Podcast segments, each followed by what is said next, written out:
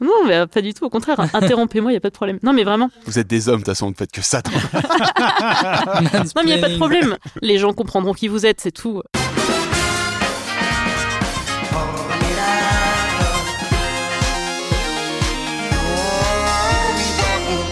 Bonjour, bonsoir, salut. On vit une époque formidable. Une époque où un géant de l'énergie annonce 5,7 milliards de bénéfices en un trimestre alors que certaines PME ont vu augmenter leur facture par 17. Une époque où James Cameron a redesigné la planche où est Rose dans Titanic pour que s'arrête ce débat de troll sur le fait qu'elle aurait pu sauver Jack. Une époque où King LeBron James devient le meilleur marqueur de l'histoire de la NBA. Une époque où Google a renvoyé des employés dont certains avaient plus de 16 ans d'entreprise par un message automatique lui disant vous avez été licencié sans autre explication. Le trouble est au complet ce soir. Ça va Hervé? Ça va très bien. Et toi Samia, tout va bien? Ça va super. Je suis Alex et j'ai la difficile tâche de prendre la présentation après avoir entendu mes deux partenaires briller à l'exercice. La pression est grande. Ici, on parle de tout ce qui fait notre époque, mais pas avec n'importe qui. La preuve en est, on reçoit l'incroyable, le succulent, le prodigieux Team Dup N'importe qui, vous êtes pas prêt, hein Ça va bien Ouais, à fond. Trop content d'être là. Bah merci en tout cas d'avoir accepté l'invitation. On va parler de toi, ton quatrième album, Les Immortels, ton rapport à notre époque, mais avant ça, je suis curieux de savoir ce qui a animé Samia et Hervé pour leur chronique. Alors Hervé, tu vas nous parler de quoi? Je vais vous parler de ce qu'on appelle les boutons placebo et de ce qu'ils racontent de nous. Intéressant. Je ne sais pas. Je ne sais pas. Et toi Samia, de quoi tu vas Et parler? moi, je, je vais vous parler d'hygiène dentaire. Oh Ok, intéressant aussi, un autre délire que je n'attendais pas. Alors oui, dès que c'est moi qui suis à la présentation, j'ai un artiste, compositeur, interprète, un assis, comme on dit dans le métier. Pour ma défense, j'ai longtemps interviewé des musiciens et j'ai des réminiscences. Tim, on s'est déjà croisés, on a des connaissances en commun. Le soir où je t'ai rencontré, t'as passé ta soirée à dire non mais je vais pas rester, je vais rentrer vraiment tôt. Résultat, t'as fait la fermeture et t'as fini par jouer du Michel Berger sur le piano de Sofiane Pamar, alors qu'un mec était allongé de tout son long sur ce piano, alors qu'il était loué. Normal. T'aimes les bandanas, t'aimes le piano, t'aimes le vin naturel et voyager. J'ai bon pour l'instant Ouais, c'est Voilà. bien là. Putain, ça c'est vraiment un me- top. meilleur résumé de toi, je pense. Quand on parle de toi, on te voit souvent comme le genre idéal, alors que t'es beaucoup plus rock'n'roll que ça. Et donc, pour briser la glace, parce que je sens que l'ambiance est un peu pourrie ce soir, je vais ouvrir un jeu. Samia connaît bien le milieu punk. Elle nous a expliqué que pour communiquer sur les réseaux, ils utilisent un pseudo. Pour faire ton pseudo, faut utiliser ton deuxième prénom, plus le prénom de ton premier groupe ou celui de ton chien. Ah. Alors, Ou de ton Quel serait- fanzine, non Il y a Non, pas mais pas ton deuxième Non, prénom c'est en une fait. blague, c'est ah, d'accord, c'est pour ça que je changer. comprenais. Non, Il a- mais comme il est en train de pinailler, je me suis dit, ah bon, Il utilise, que. il utilise déjà son C'était nom de scène, donc ça serait bizarre. Moi, je, Donc, connais- ce serait je quoi avec ton- connaissais ça aussi pour, euh, Les pornstars. pour les pornstars. Deux- Deuxième prénom et Le premier animal de compagnie. Ou le nom de ta rue. C'est génial. Mm. Moi, c'est Pierre-Yves Poil de Carotte.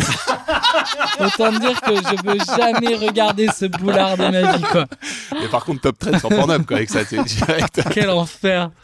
Alors, ce t- serait quoi ton nom de deuxième punk prénom, Ouais, plus le prénom de ton chien. mais j'ai pas de chien. Alors, de ton Euh, animal de compagnie quand t'étais petit ah, non, t'as as dit un autre truc avant Non, c'est ton prénom choisir. normalement. C'est ton prénom puis le Non, prénom de ton. ouais, euh, ton prénom, le nom de ton groupe ou ton Ah, nom de fanzine, ton mais- groupe, nom de ton groupe. Euh, préféré, c'est ça Non, ton premier Non. groupe. Ton Ah, groupe mon premier toi. groupe. Ah, Ouais. c'est pas mal aussi. Bah, c'est Pierre-Yves The Black Chips. Bah C'est écoute, c'est c'est niche, mais ça fait c'est- très punk quand Tu même. t'en sors bien avec ton premier prénom, C'est-à-dire que, ouais. finalement. Ouais, ouais. Ouais. Bon, ça va, clash. C'est vrai que Pierre, Oh, ça clash. plombe un peu n'importe quel pseudo, quoi. mon, ça va, mon oncle est pas très podcast. Pierre-Yves Dump pour ça. Généralement, on donne, on donne On- les, on prénoms des grands-parents, pas de l'oncle. bah, euh, c'est passé parrain, parrain et marraine aussi, on donne. Ah. Et il se trouve que c'est aussi mon oncle de douloureuses tâches. Mais euh, Bon, toi Hervé, ce serait quoi ton nom de punk alors? Karl Pixel. franchement, C'est ça a assez de la punk, gueule. C'est assez punk, c'est un peu Ouais. Attendez. Bertrand. Ouais, moi, c'est ça. vraiment, je fais ça. On n'a pas déjà je me joué fous à de ta ça gueule, mais Bah, me pas encore, a non, déjà on a pas- joué à pas en ça. épisode, mais. Toi, c'est quoi absolument pas. Moi, je me fous de ta gueule, mais mon deuxième prénom, France. Et le nom de mon premier animal, c'était un hamster et c'était Gengis Khan. Donc, euh, vraiment. Défendre Gengis Khan. Bah, c'est punk, c'est très très punk comme nom. Attends, c'est Pas pas mal, rien. ouais. Mais qui appelle son hamster Gengis Khan? C'est dur à dire en plus, c'est chaud. Un groupe euh, mi-orientaliste, euh, Voilà, mi-nationaliste. exactement. Pas mal. résumé. On fait quoi? On essaie de garder ce nom pendant tout l'épisode de Kenji? Allez, non, c'est trop compliqué.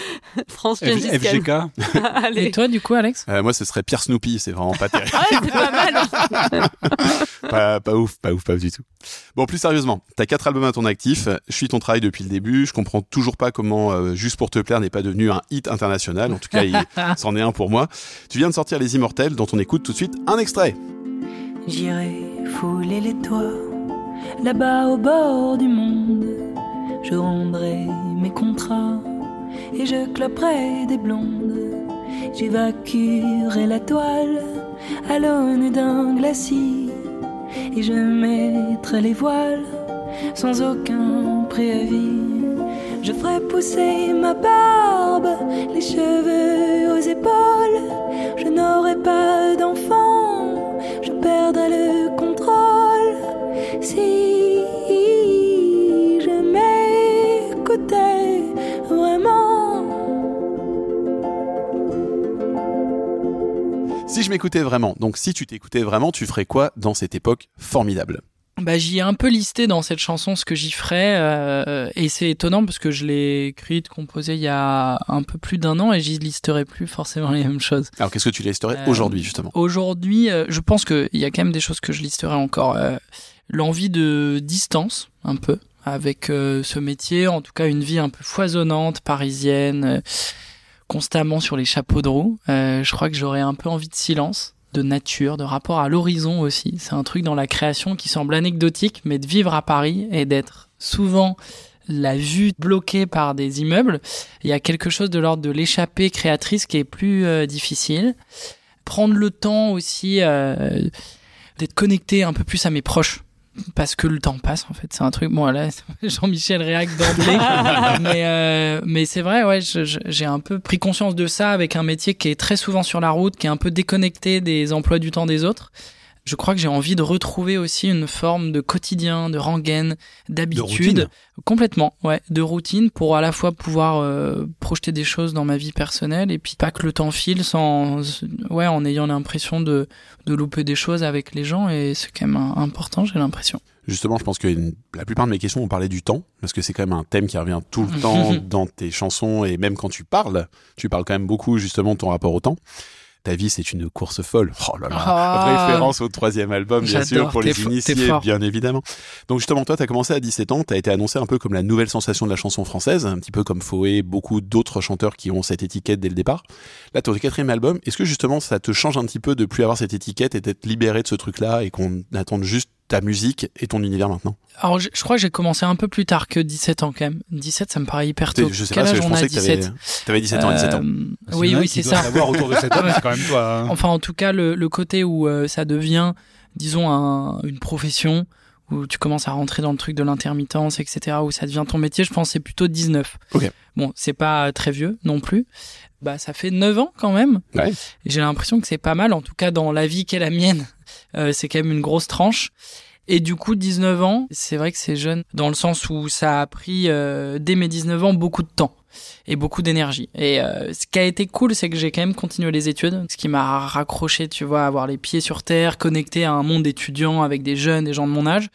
Mais une fois que j'ai un peu passé le cap au moment du premier album en 2016-2017, là, ça devient un métier. Tu rencontres que des gens qui sont un peu plus âgés que toi, donc tu deviens assez déconnecté. Mm. Tu perds aussi, je disais ça justement, le rapport au temps, mais le, le rapport à l'emploi du temps de tes potes qui, eux, commencent à rentrer en stage, à avoir euh, des vacances pas vraiment sur tes créneaux à toi, à se lever le matin.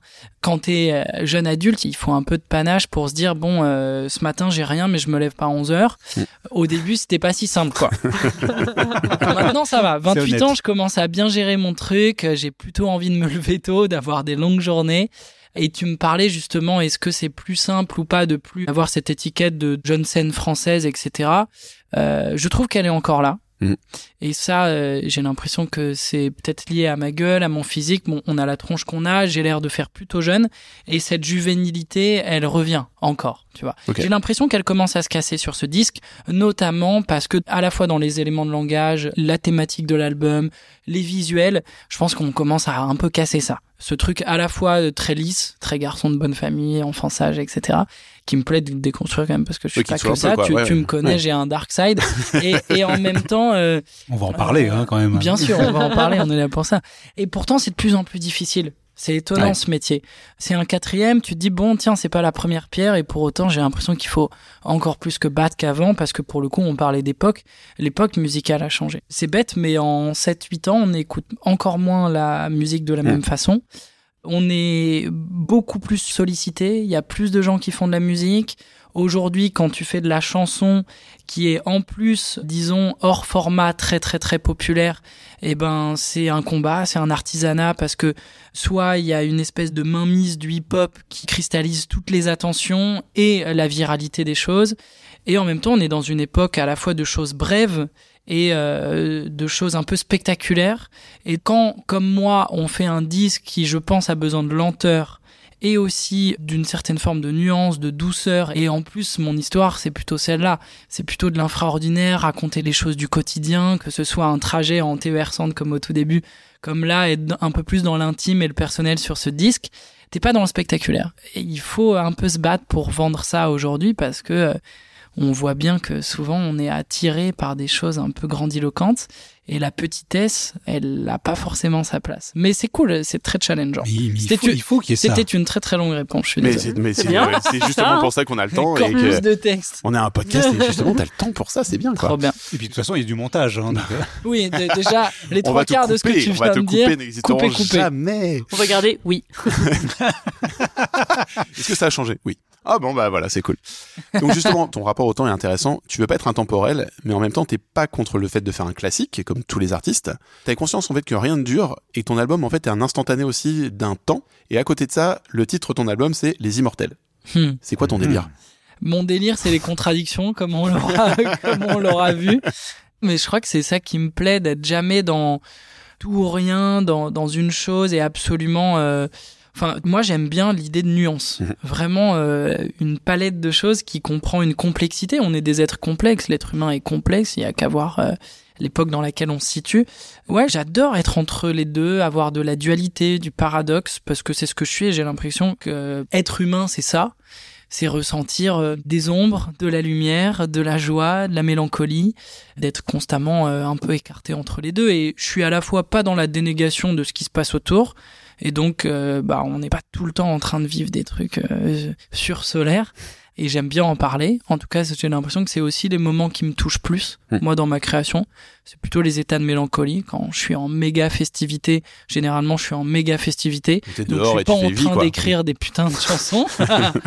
je suis un peu fasciné, je sais pas vous, par ce rapport au temps-là dans la vie humaine, le sentiment d'avoir quand même un temps long devant soi et qu'en même temps que ce soit tout petit. Et donc, comment on gère ça, quoi? Qu'est-ce qu'on met dedans? Et il y a quand même euh, une envie de prioriser, quoi, derrière. Waouh, qui va se lancer ça, sur une discussion profonde. Samia, tu. Ah bah non, mais moi, bah après comme tout le monde, j'ai l'impression que le temps passe super vite, ça c'est sûr. J'ai pas l'impression justement d'avoir tant de temps que ça. Et justement, je trouve que quand on était petit, on avait l'impression que euh, le temps était méga long. Enfin, je me rappelle les grandes vacances, euh, ça durait des mois. Enfin, dans nos têtes, c'était l'équivalent de des mois aujourd'hui. Enfant de ça. Non, c'est vrai, mais justement, c'est intéressant. Ton idée du temps, elle est hyper Il y avait distendue. une notion d'ennui dans Il y avait une notion Ouais. d'ennui. Et quand tu revenais, Non, mais l'ennui, euh, c'est super important Ah ouais. aussi. Et c'est hyper important. Mais quand tu revenais en septembre, enfin moi je me rappelle que j'avais l'impression que j'étais partie mais très très très très longtemps quoi.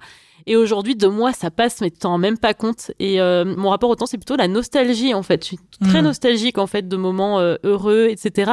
Et j'ai l'impression que le temps devant moi il est hyper court et en fait mon rapport au temps il est plutôt euh, mélancolique. Ok.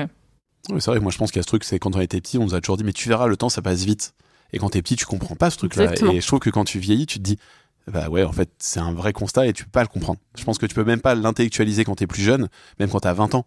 T'arrives pas à intellectualiser ce truc. Enfin, moi je sais que vraiment, je me rappelle de mes 20 ans, j'en ai plus de 40 aujourd'hui, tu te dis, mais où sont passés ces 20 ans d'un coup, quoi? Et euh, t'as des conversations comme ça avec des gens euh, autour de l'âge. Tu vois, là, j'ai 42 ans, tu te dis que potentiellement, je vais encore vivre au mieux 40 printemps.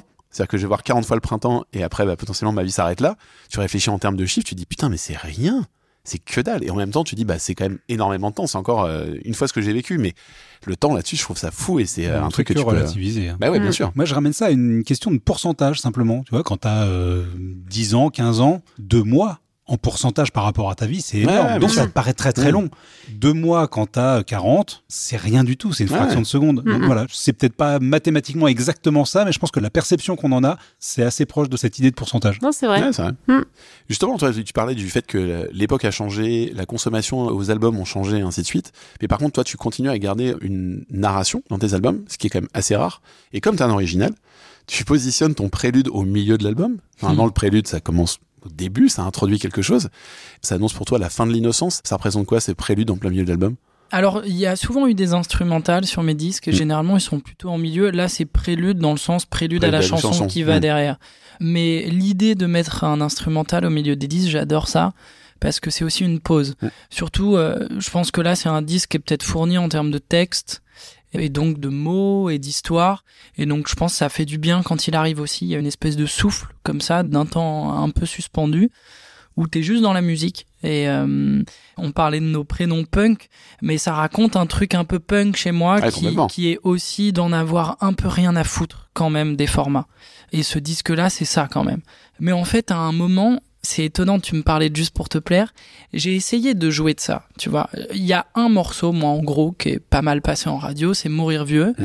qui était sur la réédition de mon premier disque. Il y a un truc qui s'est un peu emballé. C'est drôle parce que généralement, en plus, on sait pas d'où ça vient. Donc là, tout le monde est là, ouah, c'est dingue et tout. Et puis après, évidemment, euh, on a l'impression d'avoir une recette et les gens te disent, bah, continue, quoi. Et donc, moi, c'est jamais ce pourquoi j'ai voulu faire de la musique, ce pourquoi j'ai fait du piano gamin. Enfin, tu vois, il y avait un truc qui était pas du tout dans mon logiciel de pensée, d'avoir ce genre de préoccupation. Et sur le troisième disque, sortie de confinement, on a envie d'un truc un peu solaire, etc. Donc je me dis, bon allez, je vais faire une chanson. Et je me souviens, je me suis embrouillé avec mon manager au téléphone, qui avait eu la maison de disque en mode, ouais, il nous fait un disque encore un... Bon, c'est beau, mais euh, voilà, c'est Chiant, chiant, quoi. On se fait chier. Pourquoi il nous fait pas un truc up tempo, radiophonique et tout Et je fais, vous savez quoi? Je vais vous faire une putain de chanson radio et je vais même mettre un double message dedans. Et en fait, le refrain, c'est j'ai tout tenté pour que tu me vois, j'ai même dansé juste pour toi, voilà, juste pour te plaire, machin. Et en fait, c'est une chanson qui s'est adressée à mon label et aux radios.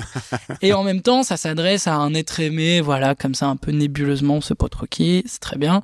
Et en fait, elle est pas passée en radio. Non, ça Donc, de toute façon, c'est ça qui est génial, c'est que Quand tu veux le faire, quand ouais. tu veux le faire, ça ne marche pas. Donc il y a un moment, je veux dire, bon, ok, c'est pas mon ADN, je vais pas aller à chaque disque essayer de faire un putain de single pour rentrer sur énergie alors que j'ai jamais écouté énergie de ma vie, que c'est pas du tout ma culture musicale et qu'en plus ça me fait chier.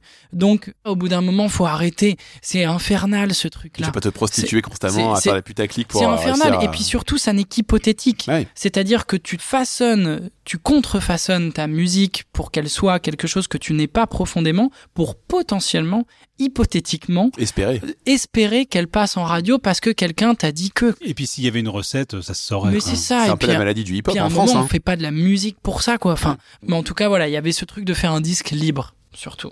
On parlait de ton deuxième interlude, c'est un post-lude, chose qu'on avait rarement vu dans un album. Mais par contre, tu l'as appelé euh, donc euh, Mono No Aware, et ça, c'est la sensibilité de l'éphémère en No japonais. Awari. Tu l'as fait en anglo-saxon, mais j'aime bien ouais. aussi, c'est Ouais, je, moi, je dis plutôt en, en anglo-saxon la trois quarts du Ouais. temps, je t'avouerai. En plus, c'est un terme qui me parle vraiment. trop bien. Non, mais je, je le garde comme ça parce que je le dis vraiment comme ça tout le temps en fait. Et effectivement, les Japonais en parlent beaucoup. C'est la sensibilité de l'éphémère. C'est un concept spirituel euh, qui dépasse vraiment beaucoup de choses. Et parce que pour toi justement, ce truc, c'est aussi quelque part la fin du deuil. Mais est-ce que de finir par ce thème, c'est aussi de dire que tu passes à quelque chose d'autre et que c'est la fin d'une période et euh, tu passes à une autre époque de ta vie? Je pense que c'est surtout euh, la prise de conscience de vouloir croquer un peu derrière. D'accord. Justement, quand tu vois les choses un peu sombres, que ce soit euh, justement un deuil, une époque pas si formidable, une urgence climatique, euh, il y a quand même toute une, une crise sociale, il y a quand même toute une palette de choses autour de nous qui sont assez anxiogènes. Et au milieu de tout ça, euh, on parlait du rapport au temps, c'est justement ça, c'est précisément ça pour moi, la sensibilité pour l'éphémère, c'est euh, jouir aussi de, de ce petit espace-temps qui nous est donné. Moi, il y a une phrase de Cocteau qui a bouleversé ma vie, qui dit « Le temps des hommes est de l'éternité pliée ». Et il y a ce truc assez euh, fascinant de conscientiser, oui, vraiment, on est absolument ridicule, tu vois, dans l'espace-temps qui nous est donné. Mais si t'élargis un peu l'échelle, dans cette petite taille de vie, on peut mettre vachement de choses. Et donc l'éphémère, ce qui est notre condition humaine, on n'a pas trop le choix, on sait qu'à un moment les choses s'arrêtent. Et du coup, qu'est-ce que t'en fais quoi de cet éphémère? Et être sensible à ça, finalement, quand tu dis no aware, c'est pas si anecdotique, Ouais, puisque c'est pour c'est être à l'écoute, c'est être attentif à ça. Et je pense que c'est aussi un travail d'être attentif aux petites choses, à un temps court, à faire des choses, à, à créer, à faire du bien autour de soi, parce que euh, je crois que ça a du sens, ouais. C'est marrant parce que c'est un truc qui est pas utilisé beaucoup dans la culture française d'utiliser ce terme-là.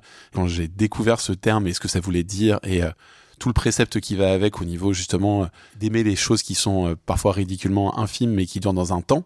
Je trouve ça magnifique quoi. Les Japonais l'utilisent beaucoup pour les Ils ont, frisiers. des, ils ont des Ils notions ont des pour tout, fascinantes. pour tout, c'est un fascinantes. son n'importe Ouais. quoi et c'est un truc qui est vraiment fascinant là-dessus le, quoi. C'est- le komorebi, Hmm. c'est tellement bien. Ça veut dire juste lumière qui passe à travers les arbres. Tu vois, et j'adore quoi. Il y a, il y a que cette culture japonaise tellement La minutieuse. contemplation, ouais. Ouais, contemplative, exactement. Et Dans les pays minutieuse. scandinaves, il y a beaucoup ça aussi. Ouais. Hmm. Oui, c'est vrai. D'inventer des mots pour des moments très très précis, genre le moment que tu passes auprès du feu un dimanche après-midi, quoi. Ouais. Ouais, des trucs ouais, très très ouais. euh, pointus. Au niveau des sons aussi, il y a tout un truc. Et J'avais découvert un podcast d'Arte comme ça où t'avais un mec qui racontait, euh, c'est, il était dans, dans, la, dans la nature et la femme lui fait dire, par exemple, c'est quoi comme bruit ça? Et le mec il dit, ça c'est euh, la pluie avec machin et il donne un mot et il le fabrique Hmm. devant toi et tu te Mais, dis, mais genre, tout, comme il y tellement a, je poétique crois, quoi. 50 et quelques mots pour décrire Pour les neige. flocons. Ouais, voilà, ouais, pour euh, dans la neige, culture Ouais, inuit, je crois. Mais Ouais, euh, du coup, c'est toute la question. Est-ce que tu vas plus contempler les choses parce que tu as les mots pour le dire, ou est-ce que le Hmm. langage vient avant, Bah, je ou est-ce pense que l'expérience les, vient les avant deux se nourrissent, Mm. mais la culture humaine, c'est ça. À un moment, t'as l'apparition du langage. Moi, en socio, ça m'avait passionné. J'avais fait des cours de sémiologie où tu vas justement dans l'analyse sociologique. Tu vois Lévi-Strauss qui va euh, dans des tribus en Amérique latine avec justement euh, toute une invention de mots et de lexiques qui n'existent pas dans nos cultures parce qu'on n'a pas les mêmes vies. C'est absolument pas régi pareil. euh, on n'a pas le même rapport à la famille. Les animaux sont pas les mêmes, ex- exactement. l'environnement n'est pas le même. T'as tout un logos, un lexique qui découle de ça, d'une appréhension du monde dans lequel ils sont. Et en même temps, je pense que c'est aussi un truc d'inné où à un moment, euh, le, le langage naît d'un état naturel. Et finalement, on voit bien, d'ailleurs, c'est trop marrant, mais qui continue à évoluer, Mm. quoi. Comment l'argot rentre dans le dico euh, année après année, comment euh, les mots et les cultures se croisent, comment on a de l'anglo-saxon dans le français et vice versa. C'est trop marrant. Alors les arrangements et la prod sont dingues sur l'album. On pourrait te poser des milliers de questions, je pense là-dessus, mais c'est Hmm. pas du tout le lieu pour. Tu vas faire comment justement pour restituer toute cette prod et toute cette ambiance musicale en live eh ben, je vais pas les restituer. Non, mais si, Ah, mais euh, C'est un parti pris. Hein. d'une certaine façon, en fait, c'est à la fois un disque qui est euh, minimal, qui est un peu à l'essentiel dans les arrangements, mais sophistiqué dans le sens où je l'ai travaillé différemment, j'ai enregistré plein de matières et je suis allé découper dedans. Donc tout ce qui est autour de l'ossature du piano-voix, finalement, c'est des virgules, des éclats qui participent énormément à l'atmosphère générale du disque. Mais en fait, les chansons, elles peuvent se suffire aussi à un piano et une ouais. voix. Et donc, c'est comme ça que je vais les restituer. Mais avec une modernité où, en, en gros, j'ai envie, là, à l'automne, pour la tournée, d'avoir une création seule en scène, mais avec plein de claviers autour de moi. Donc, piano à queue, Wurlitzer, synthé, avoir un truc à la fois piano, électro, cinématographique. Mais j'ai pas envie de rythmique sur scène et j'ai pas envie d'ordinateur. Mhm. Chic. Ça c'est la classe. C'est justement un peu la magie du spectacle. Quand on voit un spectacle, on ne sait pas si le DJ mixe en live ou appuie sur un bouton et fait play. Et les boutons placebo, c'est justement le sujet d'Hervé ce soir. Quelle belle Oh, transition. Ah, les gars. transition. Je travaille sur RTL la nuit. Je dois dire que à mesure que je me frotte à l'exercice de ces chroniques, je me rends compte que j'aime bien voir ce qui se cache derrière un sujet parfaitement anodin. Et je dois avouer que j'ai moi-même été surpris de voir où m'a amené mon sujet du jour. Alors j'ai une question, enfin j'ai même plusieurs questions pour vous. Est-ce que au passage piéton, il vous est déjà arrivé d'appuyer sur le bouton pour abréger le feu vert et à traverser plus vite? Hier. Est-ce que dans un ascenseur, vous vous êtes servi du bouton qui accélère la fermeture des portes? Naturellement. Ou peut-être avez-vous déjà modifié le réglage du thermostat dans un bureau ou une chambre d'hôtel? Oui. Alors autant vous le dire tout de suite, la plupart du temps, ça ne sert strictement à rien. Ma vie est un mensonge. Pour ce qui est des thermostats, on agit sur le réglage, mais souvent pas autant qu'on le souhaiterait, voire pas du tout. Euh, mais votre collègue Suzanne, un brin frileuse, se sentira déjà un petit peu mieux rien qu'en voyant la valeur augmenter sur l'écran et regagnera son poste en vous lançant « Fait pas chaud ce matin !» Non Suzanne, il fait pas chaud ce matin, ça s'appelle le mois de février. Joie du small talk en open space. Bien souvent, dans les ascenseurs, le bouton de fermeture des portes ne sert pas à grand chose non plus, en particulier aux États-Unis où une loi impose un temps d'ouverture permettant aux personnes en situation de handicap d'y accéder sans danger. Généralement, ces boutons sont là pour être actifs dans d'autres pays ou alors ils sont utiles aux techniciens en entretenant les ascenseurs qui les rendent actifs avec une clé. Et pour les lambda que nous sommes, le bouton 6 nous conduit au sixième étage et c'est déjà pas mal. Mais le meilleur exemple, c'est ce fameux bouton situé au passage piéton. À New York, seuls 10% de ces boutons étaient encore en état de marche en 2018, et si ça va de mal en pis, c'est que la municipalité prend soin de ne pas les réparer. Installés à une époque où le trafic était nettement moins dense, ces boutons pouvaient avoir une certaine utilité, mais aujourd'hui la coordination des feux tricolores est beaucoup trop complexe pour qu'un piéton impatient puisse à lui seul mettre en péril cet équilibre précaire d'une simple pression de l'index sur un bête bouton en plastique, vert généralement, le bouton. À Londres, appuyer sur ce bouton a pour seul effet d'allumer le signal Wait. Et il en est probablement de même dans toutes les grandes villes du monde, quand ces boutons sont opérationnels, c'est généralement la nuit. Ces boutons qu'on qualifie de placebo ne servent à rien, mais n'allez pas croire qu'ils sont inutiles. Quand ces boutons produisent un bip ou allument un picto, le sentiment de contrôler son environnement diffuse en nous une forme de satisfaction et de réconfort. Ce sentiment rassurant a été théorisé par Helen Langer, une professeure de psychologie à l'université américaine de Harvard, qui a popularisé le concept au milieu des années 70 sous le nom d'illusion de contrôle. En gros, ces boutons nous permettent de faire quelque chose quand l'alternative serait d'attendre passivement. C'est pour ça qu'il nous arrive d'appuyer frénétiquement sur le bouton d'appel de l'ascenseur alors qu'il est déjà allumé, comme si ce bouton pouvait empêcher cette brave Suzanne de bloquer les portes pour finir d'échanger des banalités sur le froid qu'il fait ce matin avec Jocelyne, sa copine comptable du troisième. On n'a jamais fait ça. Moi, j'ai jamais, Jamais. appuyé. Mais ce phénomène va bien au-delà des boutons placebo et ça, Helen Langer s'en est aperçue en menant une expérience auprès des joueurs. Au cours d'une partie de poker, la psychologue s'est mise à distribuer les cartes en respectant le hasard, le nombre et la confidentialité des cartes, mais dans le désordre. Et les joueurs sont devenus dingues, pensant que leurs voisins avaient leur carte, celle qui leur permettrait justement de gagner. En observant des personnes devant des machines à sous, elle a remarqué que les joueurs respectaient souvent un petit cérémonial et notamment une manière particulière de tirer le bras de la machine ou d'appuyer sur les boutons, comme si cela pouvait affecter son comportement. Les gris-gris. Voilà. Pour une loterie, les parieurs accordaient beaucoup plus de valeur et donc de chance de gagner au billet qu'ils avaient eux-mêmes choisi. Et encore plus flagrant, le fait de souffler sur les dés avant de jouer ou de les lancer fort quand on a besoin de faire un gros score. Ça, tout le monde l'a déjà fait. Ces comportements très répandus sont parfaitement irrationnels, mais pour Helen Langer, ils ne sont pas négatifs et encore moins idiots. À propos de ces fameux boutons installés sur les passages piétons, elle estime qu'offrir une illusion de contrôle apaise l'esprit et qu'accessoirement, on est plus attentif à la couleur du feu avant de traverser.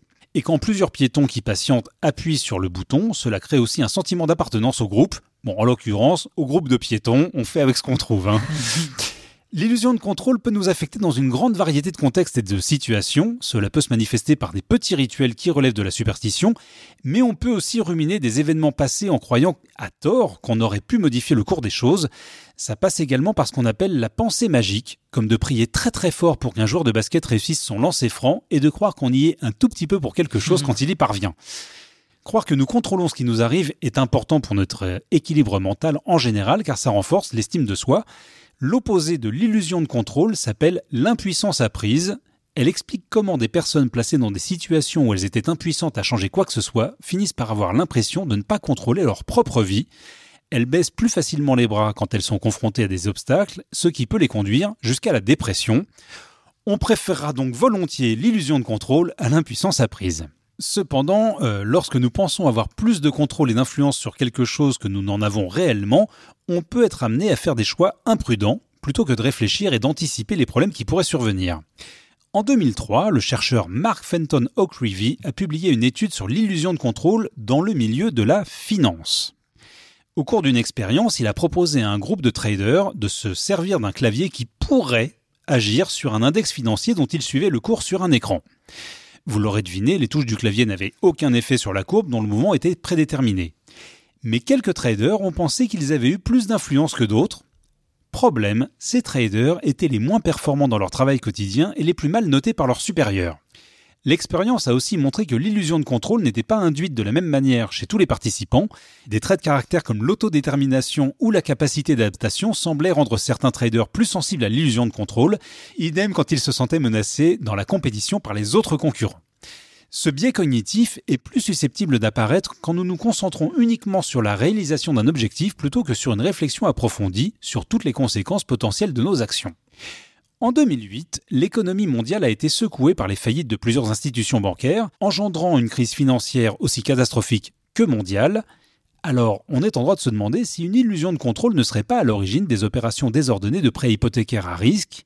Eh bien, Mark Fenton O'Creevy, le chercheur dont je vous parlais tout à l'heure, pense que c'est probable. Alors que les banques ont une bonne compréhension du rapport entre le risque et le rendement, assister à des profits très élevés aurait dû alerter sur les risques encourus. Alors pour éviter les soucis dus à un excès de confiance en soi, il n'est pas inutile de faire un pas de côté et d'adopter un point de vue extérieur, de faire appel à son sens critique ou tout simplement de demander l'avis à d'autres personnes, mais peut-être pas à votre collègue Suzanne. Alors je dois bien avouer que j'ai un petit peu perdu le contrôle de cette chronique car en m'intéressant au bouton placebo, je n'imaginais pas relier ce sujet à la crise financière de 2008. Voilà qui pourra alimenter vos réflexions la prochaine fois que vous patienterez après avoir appuyé sur un bouton qui ne sert strictement à rien. T'as ça dans l'avion aussi, le fait qu'on te- quand t'as un avion qui se crache et qu'on te dit genre ping, mettez un masque. Bon, le masque c'est juste de l'oxygène pour te donner du courage. Concrètement, si ça se Il crache, y a peu de chances que c'est tu pas ton masque sur ton visage qui va te faire dire genre ah ça va mieux. C'est vrai. Non mais c'est intéressant par contre aussi de sentir que ça a quand même des utilités ou des Ce formes truc- de... Oui, voilà, potentiellement inutile a quand même une Ouais, utilité. ouais. ouais, exactement. Alors justement par rapport euh, à ces placebos, il y a le placebo de notre époque quand même, c'est les réseaux sociaux. Je pense que c'est un des plus gros placebos qu'on connaisse. C'est quoi ton rapport aux réseaux sociaux, euh, Tim? Je les déteste. Ben, Je sais, ouais. Ah, voilà, on va T'as fait un s'entendre. club avec Hervé. Ouais, je les déteste et en même temps, euh, en même temps, ils sont là et un métier comme le mien, c'est très très très difficile de s'en de passer ça. Et encore. Et moi donc. Et bah oui, toi mon vieux. Euh, mais du coup, j'y suis encore. Hein. J'y suis encore, mais je fais régulièrement des coupes et j'apprends à les utiliser différemment. C'est intéressant déjà de voir chaque réseau social comme un peu une cible particulière. Il faut. Tu vois, Facebook, c'est un peu plus les boomers. Insta, c'est plus jeune. Alors, TikTok, c'est encore plus jeune. Alors, typiquement, aujourd'hui, c'est le truc. Moi, je suis complètement désemparé. Donc, je file des vidéos à mon label qui fait des montages où je chante dans mon studio et des trucs comme ça. Je suis là, mais pourquoi je fais ça? et, euh, en fait, il y a un rapport qui est horrible à la fois à, à l'attention, le temps qu'on perd là-dessus. Ça te déconnecte de toutes les formes concrètes de la vie. Et en plus, c'est du mensonge en permanence. Enfin, tu montres que ce qui est beau, que ce qui est parfait, que ce qui donne envie. Voilà, je pense qu'il faut juste essayer de s'en amuser, mais je suis clairement le pire des boomers à 28 ans là-dessus. C'est bien, c'est bien, j'ai rel- j'ai- relancé une newsletter, tu vois, pour être en contact direct. J'ai ouvert une boîte mail dans laquelle les gens me- m'écrivent et prennent plus le temps. Franchement, si j'avais le choix, je supprimerais tout, évidemment. Mais j'ai pas encore cette possibilité-là. Bon, après, c'est comme dans tout. Là, il y a un truc où t'as à la fois l'idéal et les principes de réalité. Où, euh, T'as un contrat, t'as des obligations, t'as des machins. oui, alors même pas ça, mais c'est-à-dire que si tu veux euh, remplir des salles, Bien sûr. si tu veux que ton public soit au courant que tu sortes un disque, il faut que tu publies des posts, il faut que tu fasses Hmm. des trucs. Mine de rien, faire un disque comme ça un peu plus libre, bah c'est potentiellement aussi te couper de certains formats, de certaines publications, de certains diffuseurs. Donc c'est aussi des risques. Et ouais, faut être un peu entre les deux. Moi, de plus en plus, j'essaye de construire quelque chose qui est ce que je suis, tu vois. Et après, on verra. euh, Pour le moment, je crois quand même encore en ça. Même si c'est de plus en plus difficile de faire des carrières sur le long terme, j'essaie plutôt quand même de tendre vers ça dans le sens, enfin j'en sais rien, tu vois, combien de temps ça va durer, c'est déjà assez magique ce que je vis, mais, mais en tout cas de prendre le temps et, et de poser les choses petit à petit parce que en effet tout nous incite à être que dans la brièveté et Mm. la rapidité. Ouais, mais la sincérité euh, peut avoir justement euh, la valeur sur le Peut temps. avoir une place, t'as raison. ouais. En plus, même la naïveté passe pour un truc complètement fou aujourd'hui, alors que c'est ce qui touche les gens. Et ce Hmm. qu'on disait tout à l'heure, c'est le fait de donner un truc de toi qui est profond.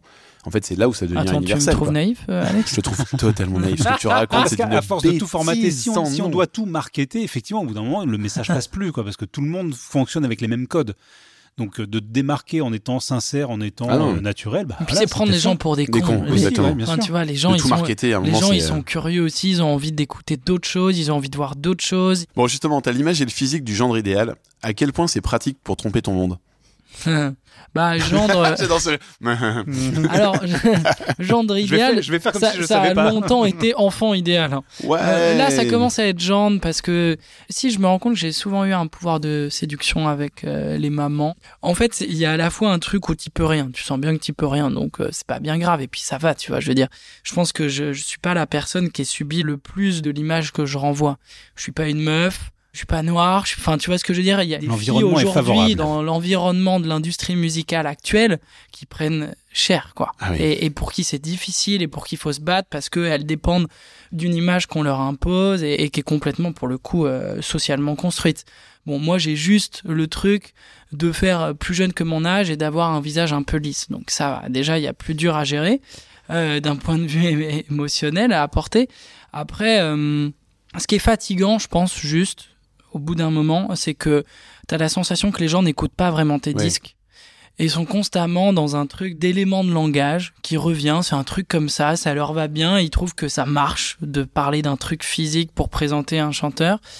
Et en fait, ça cache quand même à la fois une, je trouve, soit une flemme journalistique, soit une absence de travail. Enfin, moi, je bosse, tu vois. C'est-à-dire que c'est aussi mon métier et j'aimerais que parfois avoir en face de moi des gens qui font bien leur métier aussi. Alors, alors, je suis en train de cracher dans le truc. Non, non, mais c'est un il truc- y a à la fois des super journalistes et, et d'ailleurs, c'est souvent les plus fidèles. Après, je leur en veux pas. C'est aussi le problème euh, d'une du nombre. temporalité où comme il faut travailler vite et faire des formats plus courts, les gens vont plus à l'essentiel et du coup ils se rattachent à des trucs qui sont un peu de, de l'ordre du poncif et des lieux communs. Et donc euh, voilà, un critère physique, ça passe toujours bien, comme ça les gens se visualisent. Aujourd'hui j'en joue, notamment en fait ça me plaît plutôt de faire de la musique sérieuse et en même temps d'avoir euh, derrière une personnalité euh, qui anguille entre tout ça, tu vois. Sur scène, je m'éclate et les gens voient très bien que je suis pas que ça parce que c'est un espace de liberté où on peut donner beaucoup plus de soi.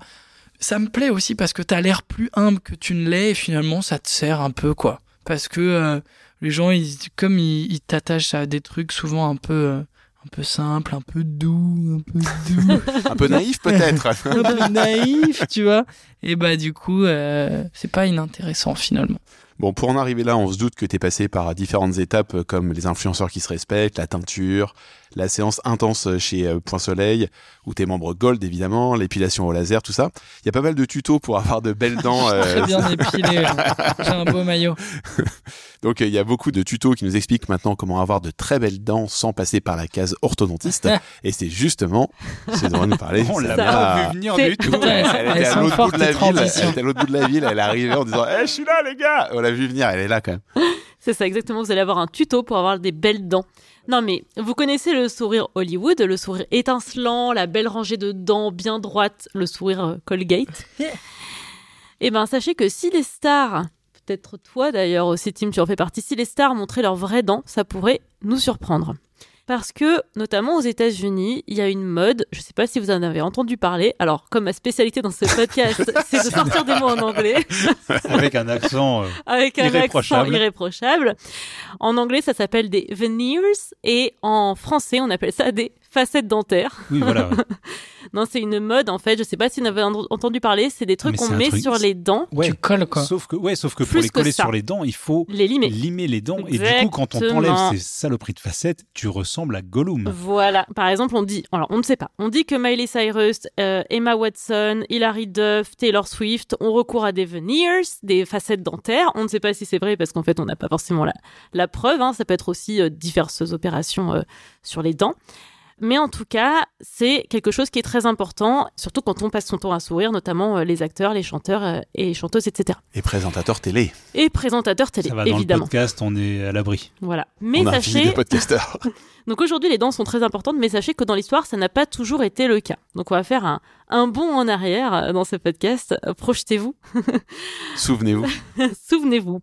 Avant le XVIIe siècle, Oula Ah oui, je me souviens pas. non mais à l'époque, avant le XVIIe T'étais siècle, né, Alex. J'étais j'étais déjà parent deux fois. la détérioration des dents était plus due à l'âge qu'à l'alimentation.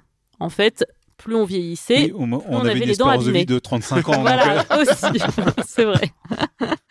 T'as des dents d'un mec de 35 ans. Eh, Vas-y, c'est bon, culé. Même si quand même certaines personnes perdaient leurs dents parce que dans l'ancien régime, la mode était de mettre du maquillage bien blanc sur le visage avec des produits qui contenaient notamment du plomb ou du mercure. Donc euh, voilà, les métaux bof bof, ça faisait beaucoup tomber les dents. Ça pouvait aussi faire mourir des gens, hein, Oui, accessoirement. Potentiellement. Peut-être que les dents, c'était pas le pire problème finalement. Les problèmes de dents ont commencé à devenir beaucoup plus importants à partir du XVIIe siècle. Et à votre avis, pourquoi? Les caries sont arrivés. Mais pourquoi? Bah, à du sucre. Voilà, l'introduction du sucre dans la société. La reine d'Angleterre, Elisabeth Ier, était connue pour avoir des dents mais pourries, jaunes et noires apparemment. Ça, c'est avait- toujours, toujours cool. Comme, vraiment, c'est vraiment le truc. C'est ton étiquette. C'est vraiment Elle a des dents pourries. Ah oui, Elisabeth. Ah, il y a- y, des- gens qui l'ont rencontrée, qui ont écrit là-dessus carrément pour dire que c'était assez choquant, il en manquait plein, enfin bref, parce qu'elle était accro au sucre. La reine Chico. Alors donc oui, le sucre est arrivé au XVIIe siècle, mais c'était un produit de luxe à l'époque, donc c'était pas quelque chose que tout le monde consommait. C'était surtout les monarques et leurs cours qui perdaient leurs dents. Donc voilà, il y a quand même une justice. Les, les gens du peuple souriaient à les gens pleines du dents. peuple, voilà, exactement. Louis XIV avait perdu toutes ses dents, par exemple, avant l'âge de 40 ans. Mais lui, ça doit être le pire. À chaque fois qu'on te parle Mm. de toi dans l'histoire, on dit le mec ne se lavait pas, il puait, il a pas de Il dents. chiait sous il les tapis aussi. Tu sais, tu dis, bon, clairement, le mec est le mec le plus dégueulasse de toute l'histoire, quoi. Mais c'est les le, c'est le roi c'est le soleil. roi soleil. On a il fait une musicale sur lui. Et il est mort vieux. Il est mort vieux, il n'a pas été guillotiné lui au moins, donc euh, il a une réputation pourrie par contre, donc voilà. Le sucre a fait son entrée dans toutes les classes sociales avec la création des plantations de canne à sucre, donc dans lesquelles on faisait évidemment travailler des esclaves, notamment en Guadeloupe, en Martinique, à Saint-Domingue. Et là, le sucre a commencé à devenir plus populaire. Il a commencé à imprégner toutes les couches de la population. Et donc forcément, le nombre de caries a augmenté avec ça. À la fin du 18e, début 19e, les adultes avaient deux fois plus de caries qu'au 17e siècle. Et au milieu du 19e siècle, les adultes avaient trois fois plus de caries qu'au 17e siècle. Donc euh, vraiment, c'est allé hyper vite. C'est Ah le ouais. lycée qui avait ça. Et au milieu du Mais XXe cette siècle, époque. euh, on en était où exactement? Donc à partir du 19e siècle, justement, l'hygiène corporelle a commencé à prendre de l'ampleur. On parlait plus de l'importance de l'hygiène, surtout dans la bourgeoisie qui voulait se distinguer des pauvres. Des guides expliquaient comment prendre soin de soi. Des pharmaciens ont commencé à créer des produits d'hygiène, des savons, mais aussi du dentifrice. Donc au départ, le dentifrice était réservé aux classes aisées. Aux États-Unis, Colgate a commercialisé le premier dentifrice en poudre, mais c'était à l'époque dans des flacons, pas dans des tubes. Et donc les flacons coûtaient cher, donc c'était euh, réservé du coup aux classes aisées. Tout le monde n'y avait pas accès. À partir de 1896, Colgate a commencé à commercialiser son dentifrice dans des tubes et donc ça l'a rendu accessible à toutes les couches de la population. Pourtant, au début du XXe siècle, si on se préoccupait de son hygiène dentaire, c'était plus par esthétique que pour des raisons de santé. Aujourd'hui, la qualité de nos dents est donc euh, très importante dans nos relations avec les autres. Les gens qui ont des mauvaises dents sont souvent considérés comme des gens qui ne prennent pas soin d'eux-mêmes. Donc là, l'objectif, c'est pas seulement de ne pas avoir de caries, donc pour avoir des dents euh, saines, mais c'est aussi d'avoir des dents les plus blanches possibles. Or, en fait, il y a des gens qui ont naturellement des dents jaunes, il y a des gens qui ont naturellement des dents blanches, c'est comme ça. Et en fait, quand on va se faire blanchir les dents, c'est assez mauvais parce que souvent ça abîme les mailles et c'est complètement débile. Là, on le fait vraiment par question esthétique. Si on n'a pas de caries, si on a des dents saines, peu importe qu'on ait les dents jaunes en fait. Voilà. Donc je suis pour la réhabilitation des dents jaunes. On va faire une manif le 7 mars, les gars. Voilà. Tout le monde dans la dents rue. blanches. Non à la retraite et oui aux dents jaunes. Allez. Non, mais c'est important parce qu'on accorde une telle importance aux dents aujourd'hui que selon une étude publiée en 2019, un Français sur quatre n'ose pas sourire à cause de ses dents, et les dents seraient un complexe pour 58% de la population. Évidemment, la qualité de notre dentition est un marqueur social. En France, les coûts des soins dentaires sont souvent prohibitifs, ce qui conduit beaucoup de gens à y renoncer. 43% des assurés en France vont chez le dentiste au moins une fois par an. J'ai appris ça euh, dans un épisode de Programme B, contre 71% en Allemagne et au Royaume-Uni. C'est le premier poste de soins auquel on renonce. Et puis, il y en a qui se rendent dans des cliniques moins chères à l'étranger pour se faire soigner. Il y en a qui sont recommandables, il y en a d'autres qui le sont moins quand même. Donc, euh, c'est très, très compliqué. J'arrive aux fausses dents, les fameuses facettes dentaires dont je parlais tout à l'heure. Aujourd'hui, beaucoup de gens ont recours aux facettes dentaires, notamment les stars, hein, mais pas que. L'opération est en effet donc irréversible, puisqu'il faut limer les dents. Donc c'est pas parce qu'on pose quelque chose sur les dents qu'il suffit de l'enlever pour euh, retrouver ses dents euh, en dessous normalement. Une fois qu'on a commencé à le faire, on ne peut plus s'en passer. Il faut quand même les renouveler tous les 15 à 20 ans. Et attendez, quand je vais vous dire le coût, vous allez comprendre pourquoi c'est important. Pour une facette dentaire en France, il faut compter entre 250 euros et 500 euros. Mais si elle est en matière composite, si elle est en céramique, c'est entre 800 euros et 1400 euros la facette dentaire. Donc, euh, je vous laisse faire le calcul. Sachant que comme ça s'accroche à tes vraies dents derrière, faut que tes vraies dents restent en bonne santé malgré tout. Exact, oui, parce qu'en fait, ça peut pas être complètement un cache-misère non plus. Hein. Si t'as des dents toutes pourries en dessous, c'est quand même pas très conseillé de y mettre des moment, facettes euh, dentaires voilà. dessus. Après t'as le dentier quoi. Et puis, euh, ça implique aussi une hygiène encore plus irréprochable derrière, parce que forcément, il y a plein de trucs qui peuvent se loger. Enfin, c'est vraiment très très compliqué à entretenir. Et puis surtout, bah, les facettes dentaires, l'intérêt, c'est cher, mais c'est un résultat plus rapide que de porter un appareil dentaire pendant plusieurs mois, ce qui est quand même assez contraignant, surtout passé un certain âge. Évidemment, les influenceurs ne sont jamais loin. Donc, évidemment, ils sont contactés par des dentistes esthétiques de diverses cliniques qui leur proposent de poser des facettes dentaires gratuitement. En échange, évidemment, ils font la pub pour la clinique en question. Le problème, c'est que toutes ces cliniques ne sont pas de bonne qualité. Donc, euh, certains dentistes vont trop limer les dents, les dégâts sont évidemment irréparables. Et comme les influenceurs bah, sont là pour influencer, il y a des gens qui vont y aller, qui tombent dans le panneau, etc. Donc, euh, c'est pas toujours une bonne idée. Donc ça, c'est pour les facettes dentaires. Mais est-ce que vous avez entendu parler des bijoux dentaires, le fait d'orner Ah, ses puis, dents? J'ai- Vous j'ai- avez vu, bah, ouais, Rosalia, par vu. exemple, Bah, elle en met pas mal. hein. J'ai- Ouais. J'ai croisé deux trois personnes qui en avaient. Je trouve ça, mais Dans euh, Paris Ouais. De, de coller sur les dents. Ouais. Ouais, De- alors- de- Il y a divers types de bijoux dentaires, effectivement. Alors déjà, l'histoire des bijoux dentaires, je vais pas vous faire toute l'histoire, vous vous inquiétez pas, hein, mais ça remonte quand même aux Étrusques. Des femmes portaient des bandes en or sur leurs dents, déjà au 7e siècle avant Jésus-Christ. Beaucoup plus, beaucoup plus récemment, à partir des années 80, les artistes hip-hop ont popularisé ce qu'on appelle les grills. Voilà. Donc ça ressemble, ça pourrait être comme des facettes dentaires, sauf que c'est pas du tout un truc qui implique de limer les dents Non, en dessous, colles, ça tu se colle. Exactement. Qui sont donc en or, en argent ou en pierre précieuse, donc euh, rien que ça. À l'origine, les grills étaient populaires en Jamaïque pour pallier l'absence de soins dentaires. Et puis à partir des années 80, des immigrés jamaïcains ont importé cette pratique à Brooklyn. Là, ça s'est popularisé dans le hip-hop. Et en 2005 notamment, le clip de la chanson Grills de Nelly a rendu les grills hyper euh, mainstream. Ces dix dernières années, les cultures euh, pop et hip-hop sont sont vachement mélangées, donc on a vu des artistes blancs et blanches notamment commencer à en mettre. Donc Miley Cyrus, Katy Perry, Madonna ont arboré des grills. Alors le problème, c'est que beaucoup de personnes noires qui portent des grills font l'objet de discrimination, hein, alors que quand c'est porté par une personne Bah oui, blanche, c'est voilà, Euh, c'est perçu comme quelque chose d'original, d'un peu edgy, tendance, voilà. Hmm. Une autre mode revient, c'est celle de bijoux dentaires, mais sous forme d'autocollants. On en voyait pas mal au début des années 2000. Des donc des trucs qu'on peut coller. Alors, c'est une colle spéciale quand même pour les dents, hein, pour que ça tienne, ça tient des mois. Ouais, c'est pas forcément terrible. Ça restait plusieurs mois et ça finissait par tomber tout seul. Et euh, cette mode revient en même temps que d'autres tendances des années 2000, comme les jeans taille basse et euh, les tatous éphémères. On sait que ça revient euh, à fond. Et le string apparent, a priori, qui Et est le la string mode. apparent, en Et les effet. converses. Mais bon. voilà. Voilà. Les Les sont-elles vraiment parties Les buffalo. Évidemment, comme tout, certains se filment sur TikTok en train d'appliquer eux-mêmes des bijoux dentaires avec les moyens du bord. Donc souvent, genre de la super glue. Faut que je fasse Ah ouais. ça pour vendre des disques. Toi, t'as vraiment Un raté ta drill vie. et après tu mets tes, tes petites gommettes sur les dents. Salut la commune. Aujourd'hui, des drills spéciales immortels. Évidemment, la glue n'est pas du tout réservée à cet usage, donc ça peut endommager les dents. C'est Ah pas bon non plus, évidemment, de mettre ça dans sa bouche parce qu'on ingère de la glue. Oui, parce que normalement, il faudrait mettre une colle spéciale. Non, mais c'est fait, par, c'est fait par des dentistes et des orthodontistes normalement. Voilà, évidemment. Ah oui, oui, non, mais Sauf ne faites pas ça chez font vous. ça devant leur. Il y en a qui mettent de la colle pour Oh, euh, les faux glace. ongles. Vous savez, la colle pour les Ah faux là là ongles, là il y en a là qui là. mettent ça. Mais honnêtement, les gens sont pas un petit peu cons quand même. On vit une époque formidable. C'est génial. Donc depuis que j'ai commencé mes recherches sur cette chronique, bon, hier certes, mais Oh, la- l'enquête de fond. Aussi loin que je me souvienne. Il y a deux heures. je suis bombardée de pubs pour aligner ah mes oui, dents. bah, fatalement. Mais j'ai déjà porté deux fois des appareils dentaires à l'adolescence, donc non merci. Je vais me contenter d'admirer les photos avant-après des dents des stars hollywoodiennes. voilà. Smile. Bravo. Merci Samia. Non, mais ouais, mais- bah, ça, ça fait très peur ce truc quand même. Bah ouais, ouais. c'est- Non, ouais, moi je sais que sur, je- sur TikTok, moi j'ai un truc spécial, c'est que vraiment je pense que j'ai vu une vidéo une fois d'une meuf qui s'arrache une dent. Ah, Non, bah, mais- Parce qu'elle a mis justement un bijou dedans et qu'elle Ah, essaie de l'enlever et qu'elle s'arrache la moitié Oh, de la mais dent. quoi. C'est ce qu'il faut être. horrible.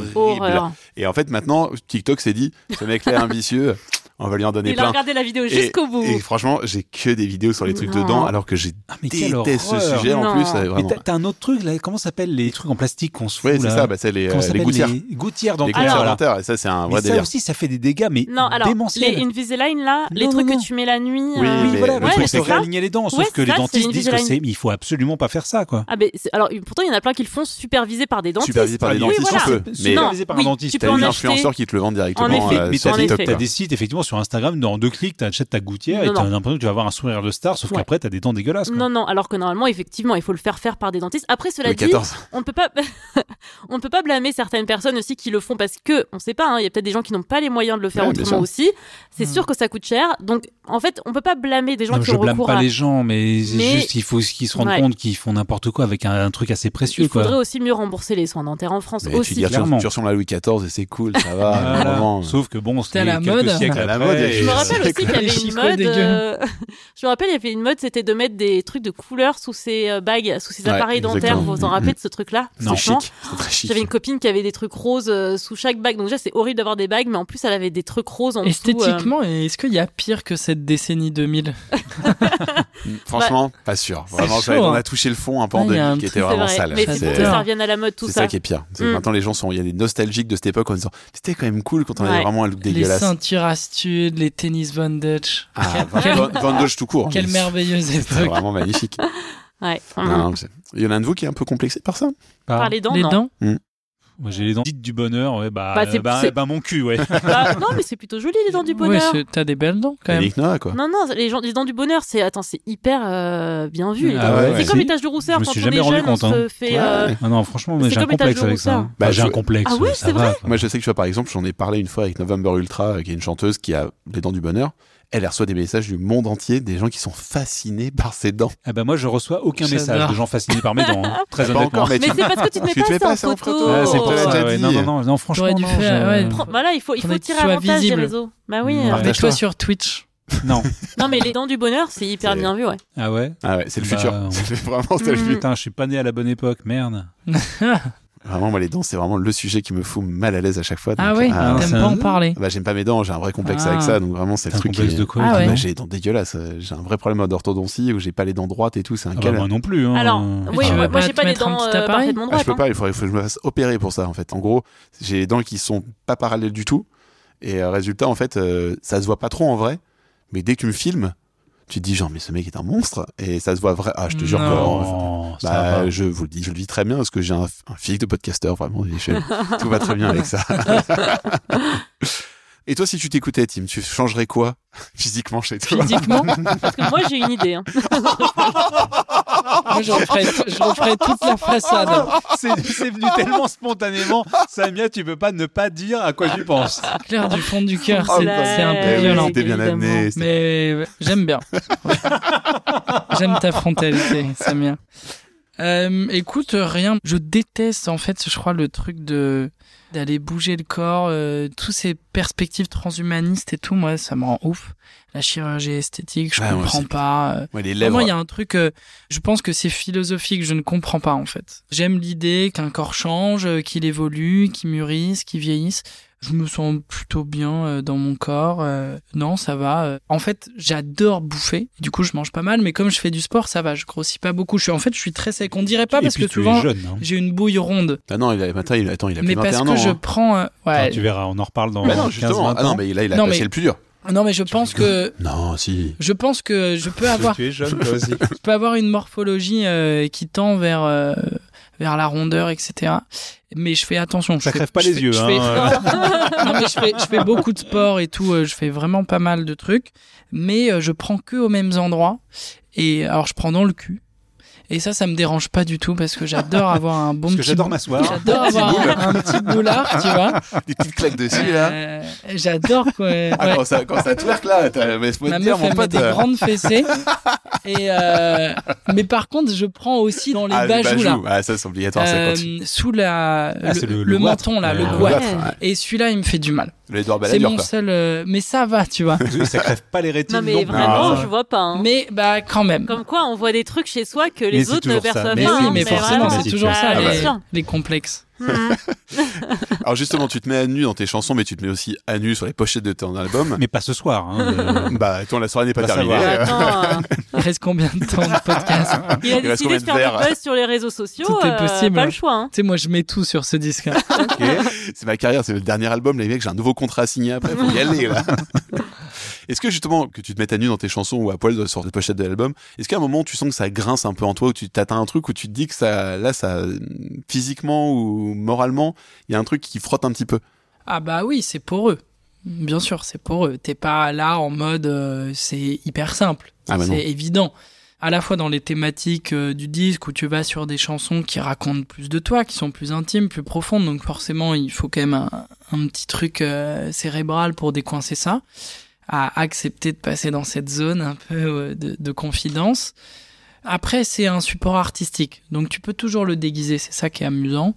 En tout cas, enfin, tu vois, tu peux en jouer. Il y a, toujours aussi l'idée, à partir du moment où l'objet t'échappe, l'album est sorti, euh, t'a- t'appartient plus vraiment.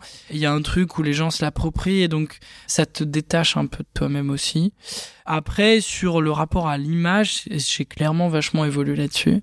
Je me souviens, mon premier clip, c'était euh, de dos. J'étais de dos et je voulais pas qu'on me voit au début. en tant qu'artiste. Bon, j'ai un peu évolué. Euh... Après, il a mis un casque de Daft Punk et il s'est dit non, ça va trop loin. Ouais, c'était pas le truc, tu vois. Après, euh, ouais, c'est pas évident quand même d'aller se dénuder sur une pochette ou dans un clip. Après, c'est pas frontal, hein. Pas mon sexe. Et je suis entouré de plein de gens. La pochette, c'est une composition de gens nus dans les calanques du Frioul, avec plein de corps différents, qui racontent aussi un truc très hybride, très contemporain, métissé. Ça, je trouve que l'idée est belle. On parlait d'images sages, un peu de, de. J'aime bien les brécher un peu là sur ce disque. C'est plutôt amusant et en même temps, euh, je, je vois pas ce qui pourrait m'arriver de Bon, il y a quelques messages de mecs cinquantenaires sur euh, Instagram, un peu insistants. Rejoins-moi sur Grindr. mais, mais ça va, c'est pas méchant. C'est flatteur. C'est flatteur. C'est flatteur, j'ai un beau cul. si tu veux. Un bon boule, on a dit un bon boule. Tant qu'ils achètent le disque. C'est ça. Tu vas te prendre des claques sur les fesses en sortant des, des concerts. Maintenant, tu feras moins le malin après. Non, je plaisante. Non, mais franchement, ça va. Alors, dans le podcast de l'année Situation, Pierre Ninet explique qu'il a appris à faire le deuil de la perfection. C'est un truc qui est vraiment important chez les artistes très souvent. Est-ce que toi, justement, sur ton quatrième album, t'as réussi à un peu à faire ce deuil et accepter que tout n'était pas parfait?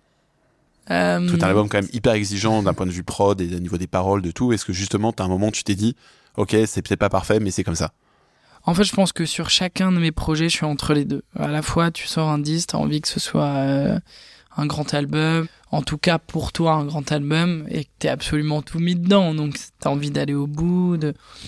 Et en même temps, à chaque fois, j'ai eu, je crois, le recul pour me dire qu'il fallait pas que j'ai trop, trop d'attentes non plus. Et c'est souvent plutôt les gens autour qui ont plus d'attentes que moi. Euh, donc en fait, je pense que à la fois tu fais tout pour que t'aies aucun regret, que tu sois très satisfait, mais c'est sûr que sur ce disque-là, j'ai lâché prise au niveau des attentes envers moi-même parce qu'en fait, je pense que je m'imposais beaucoup aussi. Notamment d'être dans un travail soutenu et très sérieux. Ce que j'ai fait, mais avec moins d'attentes, en tout cas d'accepter l'idée qu'un disque, c'est qu'un album. Enfin, un album, c'est un album. C'est pas euh, la crise climatique, ça va pas changer la vie des gens.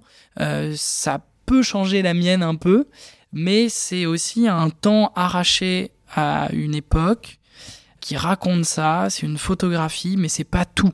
Donc je pense qu'il faut pas trop en demander à un disque, il faut pas trop lui en vouloir de pas arriver au sommet de l'affiche, que tu sois dans un souci de perfection ou pas, il y aura de l'ingratitude, il y aura de l'imperfection, c'est de l'art, c'est subjectif. Mais euh, voilà, j'ai pas encore réglé mon truc là-dessus. À ce niveau-là, je pense que j'ai de l'ambition, j'ai envie de certaines choses, et en même temps, il y a une part de moi qui a envie de faire, par exemple, un autre métier, de faire d'autres choses, de complètement m'absenter, de plus exister en tant qu'artiste, de pouvoir exister autrement. Euh, je suis un peu entre les deux. Ouais. Je vais te poser la question qu'on pose à tous nos invités. Ça y est, c'est la le question, moment. C'est le moment. Qu'est-ce que tu as fait la dernière fois pour la première fois? Formidable. Euh, C'était tellement spontané. c'est, dur ça. Bah franchement, euh, je pense que ouais, c'est projeter quelque chose avec quelqu'un. Oh, la déclaration de Lover. Ouais, la c'est déclaration clair. de Valentin. Attends, mais- Avec mon amoureux, je, bah pour la première fois, j'ai projeté avec quelqu'un que j'aime des projets dingues quoi. Donc un voyage, un emménagement dans une autre ville qu'est la mienne. Et ça, clairement, c'est quand même une grosse, grosse première fois. Bon, allez, on va attaquer peut-être maintenant les recommandations culturelles.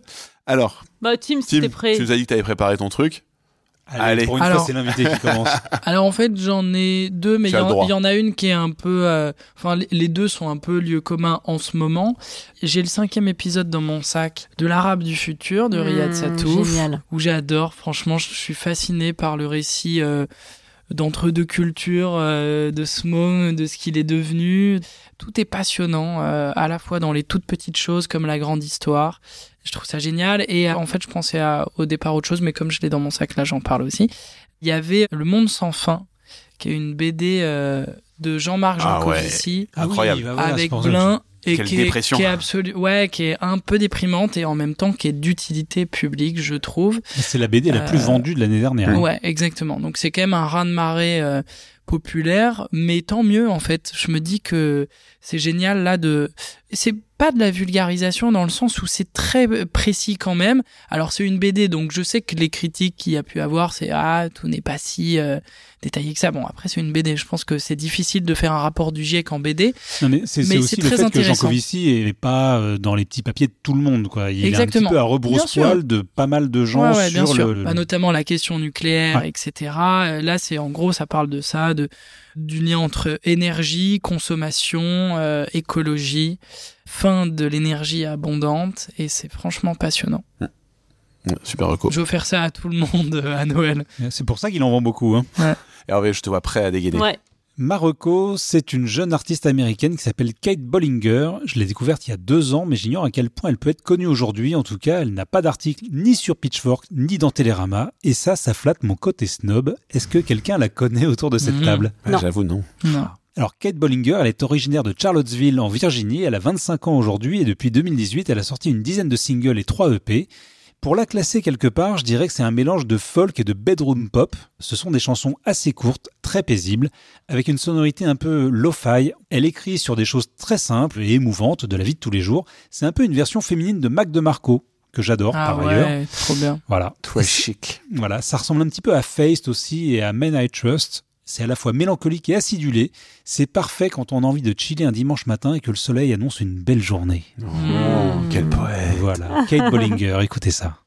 Bah moi je veux recommander euh, le podcast euh, Featuring parce qu'on est toujours en featuring avec quelqu'un. C'est un podcast de conversation mené par Driver qui est rappeur, écrivain, journaliste, podcasteur. Bref, c'est clean comme il dirait.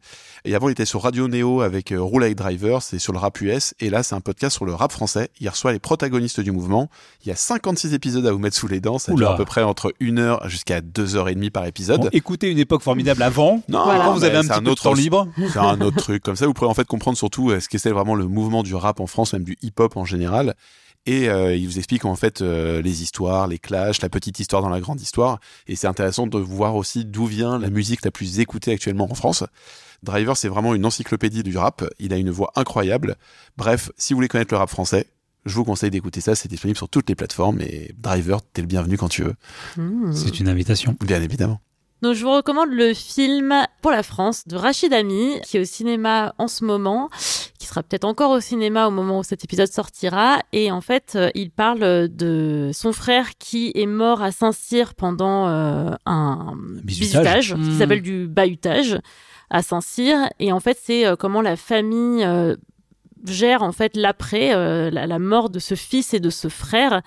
Le frère en question donc est joué par euh, Karim Leclou qui essaye d'avoir des réponses, de comprendre exactement ce qui s'est passé et qui se remémore un petit peu euh, toute sa vie avec son frère depuis l'Algérie jusqu'en France puisque donc c'est une famille algérienne qui a immigré en France et euh, c'est bouleversant. Je pensais que ça serait hyper euh, enquête, qu'il y aurait vraiment euh, toute une histoire avec, j'en sais rien moi, des policiers, etc. Et en fait pas du tout. C'est plutôt euh, sur le deuil, l'absence de réponse, les limites aussi du gouvernement qui ne donne pas à la famille ce qu'elle demande et qui essaye un peu d'étouffer l'affaire. C'est hyper beau et, et c'est aussi un beau film en fait sur la fraternité, les rapports familiaux, sur fond quand même de rapports entre euh, la France et l'Algérie qui sont quand même assez tendus. Donc je vous recommande. Ça donne très envie tout ça. Mm, passionnant. Bah Tim, en tout cas, merci d'avoir accepté l'invitation euh, au podcast. On est vraiment très content de t'avoir su. Quand j'ai vu que ton album était sorti, je me suis dit, il faut absolument qu'on l'invite. Ça ferait vraiment un grand plaisir. Donc, Trop on peut retrouver sympa. ton album Les Immortels sur toutes les plateformes et en CD et vinyle. Tu seras en tournée donc à partir de l'automne, après ton Mhm. grand voyage. Et donc, Ouais. toutes les dates seront retrouvées sur ton site www.teamedup.com. Mhm. Attention, ne vous trompez pas. En tout cas, nous vous remercions aussi pour vos messages et tous les commentaires qu'on reçoit. Merci aux différentes plateformes pour les mises en avant. Vous pouvez voter et noter aussi sur les plateformes euh, telles Spotify et Apple Podcast. Faites-le, c'est important pour nous. Abonnez-vous au podcast aussi, Ouais, et d'ailleurs, on a reçu un nouveau message, mais euh, vous l'avez pas vu parce qu'il est Mm. sur euh, Apple Podcast Canada. Oh putain, c'est technique. Et voilà. Oui, parce que on a Ouais, c'est- en France, bloqué. on ne voit pas les, les, Sérieux les commentaires. Ouais, ouais, des, autres Français. pays. On ne Mm. voit que les commentaires du truc-là. pays en question. Et donc, du coup, on a Tamala75 Ok. qui nous a laissé un petit message et qui apprécie beaucoup qu'on explore les rabbit holes. Donc les trous de lapin Hmm. des internets. Oh. Et elle est curieuse de voir où ça va nous mener. Génial. Et on l'embrasse évidemment. Dommage que son commentaire soit tombé dans le trou noir de l'internet du coup. bah, dans le non, dans le trou noir de l'internet canadien. bah non non mais c'est vrai, c'est pourquoi que- Apple Podcast euh, cache les commentaires en dehors de la France. Je sais, enfin voilà. Voilà, bon, en tout cas, merci pour vos messages. Continuez à nous mettre des notes et surtout continuez à parler du podcast autour de vous et nous suivre sur nos réseaux sociaux et surtout sur euh, Mastodon, bien sûr. Bien entendu. Nous avons toujours zéro message Et- posté, et sur- deux followers et. Est-ce qu'on poste nous-mêmes beaucoup sur Ah, Mastodon on n'a jamais posté. Mais jamais évidemment. Non, ça, on Voilà. restera comme ça, on va pas bouger, donc ça va pas ou quoi. Voilà, en tout cas, n'hésitez pas à nous écrire. On vous retrouve toutes les deux semaines. Tim, merci encore. Merci à vous Merci les on dit amis pour à la votre prochaine. C'était vraiment trop cool. Et on vous dit à bientôt. Et attends, il y avait une deuxième blague. Ah, Ah, merde, il y avait une deuxième Laquelle blague. Quelle deuxième Vous blague avez dit euh, à la fin, tout à la fin, il y Ah a la oui, non, blague mais et oui, tout. mais ça c'est Ah, non, non, ça, c'est- non, en là, les c'est random, hein, euh, blabla en fait des bloopers qu'on met à la fin. allez, salut. Salut.